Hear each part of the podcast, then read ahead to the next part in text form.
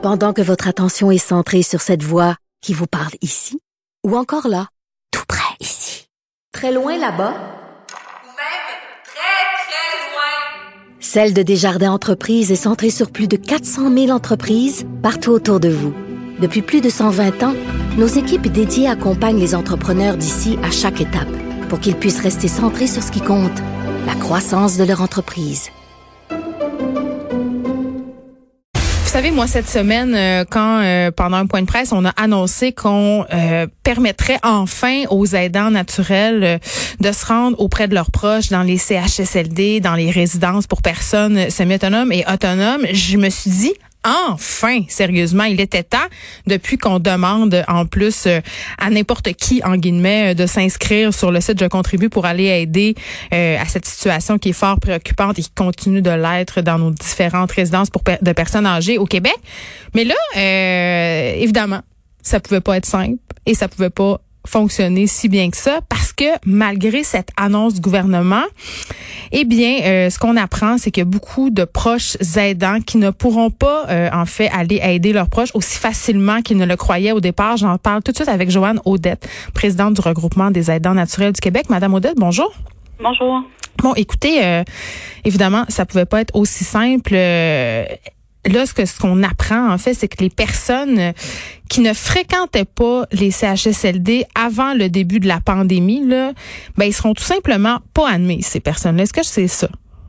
Tout à fait. Il faut qu'ils soient connus euh, du CHSLD ou de la résidence. Et euh, nous, ce qu'on dit en fait, c'est que ces proches aidants-là peuvent être très significatifs pour la personne euh, mhm. âgée ou même pour une personne qui a une déficience physique qui habite en CHSLD. Ça peut être un enfant qui, malheureusement, avant la crise ou avant la pandémie, pouvait y aller seulement une fois par semaine à cause du travail, la conciliation travail-famille. Donc, ces gens-là sont pas moins significatifs, mais sont peut-être moins impliqués au niveau des soins.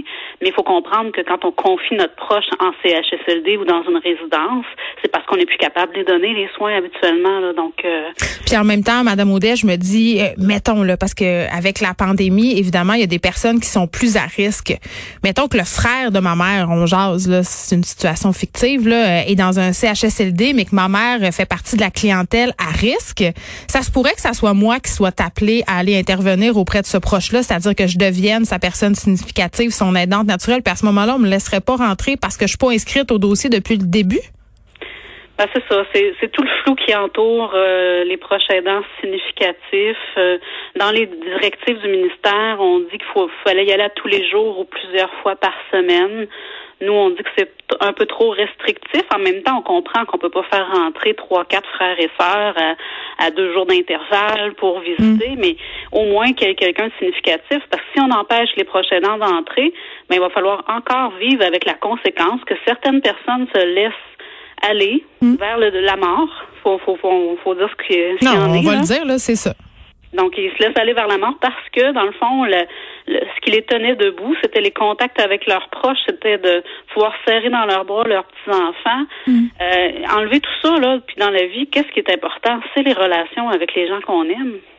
Puis là, qui décide euh, qui est une personne signifiante? Je veux dire, c'est quoi les critères euh, qui font qu'on détermine que cette personne-là plutôt qu'une autre est signifiante? C'est les administrations? C'est qui? Oui, euh, c'est les gestionnaires euh, dans les CHSLD. J'imagine avec les équipes. Il faut comprendre qu'il y a plusieurs proches aidants qui étaient déjà connus et impliqués. Pour eux, c'est c'est quand même pas trop complexe là. Mm. Mais il y a quand même des gens qui allaient à quelques reprises par semaine et qui étaient importants et euh, qui permettaient justement de garder le moral. Donc, euh, mais pas juste le moral, et je pense qu'ils aident aussi à certaines tâches. Oui, ben les tâches, c'est sûr qu'il y en a plusieurs qui en font. Par, contre, dans le fond, le, soutien moral, en fait, c'est que c'est tellement difficile à, définir pour plusieurs personnes. Mm. Vous savez, si je donne un bain à ma mère, mais ça va paraître dans les tâches des préposés dans le, CHSLD. Mais comment on peut quantifier le fait que je viens de la visiter, ben, que ça augmente son bonheur puis son indice de, de, de, dans le fond, ça la rend moins vulnérable au reste de, des maladies et tout ça parce qu'elle a le goût de vivre puis euh, ça, ça, la tient en vie dans le fond mais ça c'est très difficile à mesurer. Mais je m'excuse euh, madame Odette mais c'est ça le mot que je trouve là euh, c'est pas un peu cave de d'agir comme ça alors que en ce moment euh, dans tous les points de presse je veux dire à chaque jour là euh, le premier ministre et, et Horacio Arruda se déchirent la chemise pour demander à des personnes, euh, n'importe qui, là, que d'expérience ou non, d'aller euh, s'inscrire sur le site Je contribue pour prêter main forte. Je veux dire, il y a du monde qui sont là, il y a du monde qui veulent, il y a des, du monde qui sont proches euh, de ces personnes-là là, qui se voient refuser l'accès. Ben, en fait, nous, ce qu'on dit, c'est qu'on se prive des experts de la situation en plus de la personne qui est malade. C'est eux qui mm. connaissent mieux leurs proches. Et en fait, si la protection est bonne, là, un proche aidant, un bénévole ou un nouvel employé en CHSLD, ça fait pas tant de différence. Il faut avoir accès à l'équipement de protection. Puis c'est sûr qu'un proche, si c'est votre enfant qui vient vous visiter, ben votre indice de bonheur, appelons-le comme ça, va être beaucoup plus grand mm. euh, que si c'était un bénévole que vous connaissez pas, puis que qui vous apporte pas autant de réconfort, même si c'en est une source de réconfort, mais ça peut pas. Euh, mais c'est pas pareil comme un membre de, de sa famille, c'est bien évident, Madame Odette. Est-ce que, euh, selon vous, les directives émises par le ministère sont claires? Pour nous, non parce que on a quand même des contacts avec des proches aidants qui nous appellent. Bon, c'est clair que les gens que ça va bien, euh, qui ont accès et que tout est beau, c'est rare qu'ils nous appellent dans notre organisation. Mais ceux qui nous contactent nous disent, ben j'ai été refusé, ou ben je dois pas. Là, la notion des tests a été enlevée ce matin, là, donc les gens n'ont plus à mm. subir un test pour pouvoir se présenter, en voir leurs proches en hébergement. Par contre, euh, c'est ça, ça, enlève un critère, sauf que les critères sont pas tellement. Ça change là. C'est ça, ça change d'une institution à l'autre. Puis je me dis, eh, on entend toutes sortes d'histoires. Euh, est-ce que ça peut laisser la place à des initiatives douteuses de la part de certaines institutions Là, on a entre autres des histoires euh, de personnes qui se font dire par l'administration, par exemple du CHSLD, ben écoutez, vous pouvez pas rentrer voir votre mère, mais vous pourrez la voir dehors. Mais on pense entre autres à des des personnes qui sont pas capables de marcher, à des CHSLD qui ont juste accès à des espaces de stationnement. Ça donne lieu à des situations un peu euh, ben, indignes, c'est ce que je dirais.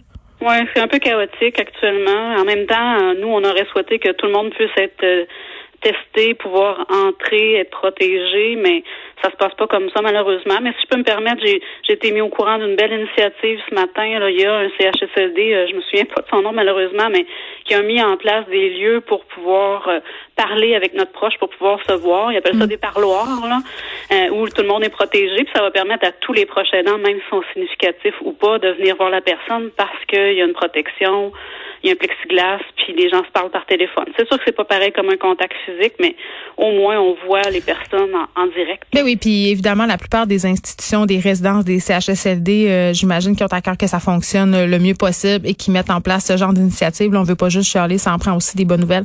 Joanne Odette, merci, présidente du regroupement des aidants naturels du Québec. On se parlait euh, des récentes annonces du gouvernement visant à permettre aux aidants naturels de revoir leurs proches. Beaucoup plus compliqué, euh, paraît-il, qu'il n'y paraît dans certaines résidences certains aidants n'ont pas accès. Et euh, de 13 à 15, les effrontés. Cube